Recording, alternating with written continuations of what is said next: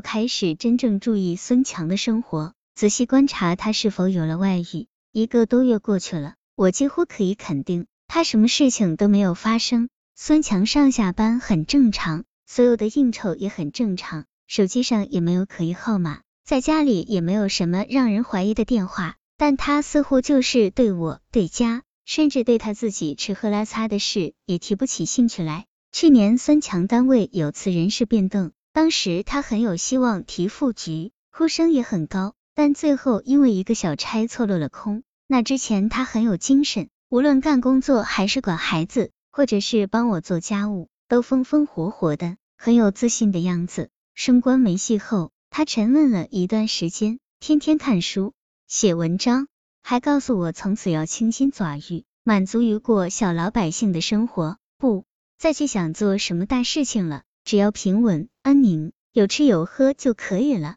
但他没有坚持两个月就不行了，人竟然浮躁起来，只要有人叫他出去喝茶、吃饭。他肯定就去，书也不看了，说看了也没用，文章更不写了，甚至坚持写了那么多年的日记也不记了。似乎就是从那个时候起，我们本来就不多的交流变得更加贫乏起来，几乎天天都是这样。早上我先起来做好早点，他就出来了。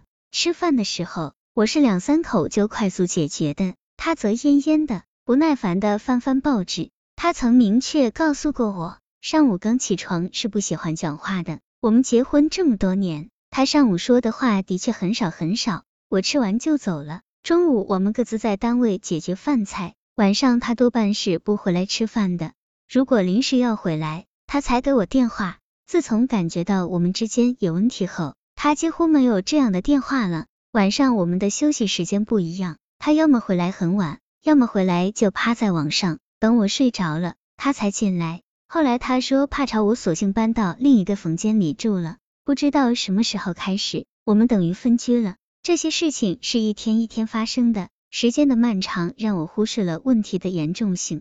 突然再回头，我发现我们竟然已经要成陌路夫妻了。我开始试图挽回这样的局面。二零零三年夏天，在几次邀请他晚上回家与我一起看电影或是散步未果后，我开始想要找他好好谈一次心。那天晚上，我等他回家等到很晚，然后去了他的房间。他估计也看出了我的意图，尽管不太乐意，但是强忍着。我钻进他的被子，靠着他，说了几句单位的闲话后，问他是否感觉到我们之间出了什么问题。没有，他冷漠地但坚决的回答：是你多想，什么问题也没有。但为什么我们没什么话说了呢？我们本来话就不多。他说。表情依然冷冷的，他的样子是拒人千里的，深深的刺痛了我。我甚至突然想，是不是我什么地方出了问题，让他这么厌烦？我尽量好脾气的不说话，慢慢等他平静点，才问他是不是我做错了什么？和你没有关系。他搡着我，想让我下去，虽然动作不厉害，但意思是明确的。他不想跟我谈话，我特别恼火，干脆直接问他是不是阳痿了。他立刻就火了，竟一头钻进卫生间，又风风火火奔出来，让我看他是否没戏了。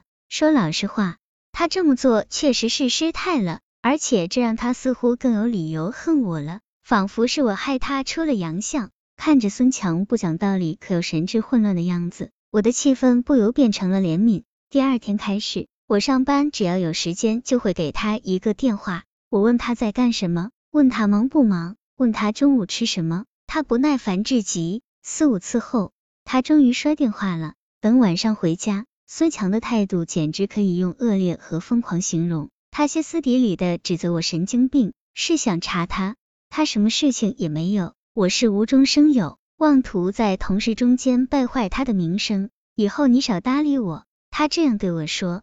我恨你，声音大极了。王一平厌烦了。换了任何一个妻子，可能早就厌烦了。他觉得自己没有耐心来和这样一个人瞎混。孙强根本不是什么不想交流，而是彻底的无赖。他的心里已经有问题了，谁又知道问题出在哪里？而王玉平自始至终最最想不通的却是，他并没有做错什么，他凭什么要恨他？有段时间，他甚至一直以为孙强是在搞一个恶毒的阴谋。想要冷淡他的办法将他逼得主动离开他，离开这个家，而且最好索性将他逼疯了算。王玉平说，时间长了，他有时候真会有发疯的念头。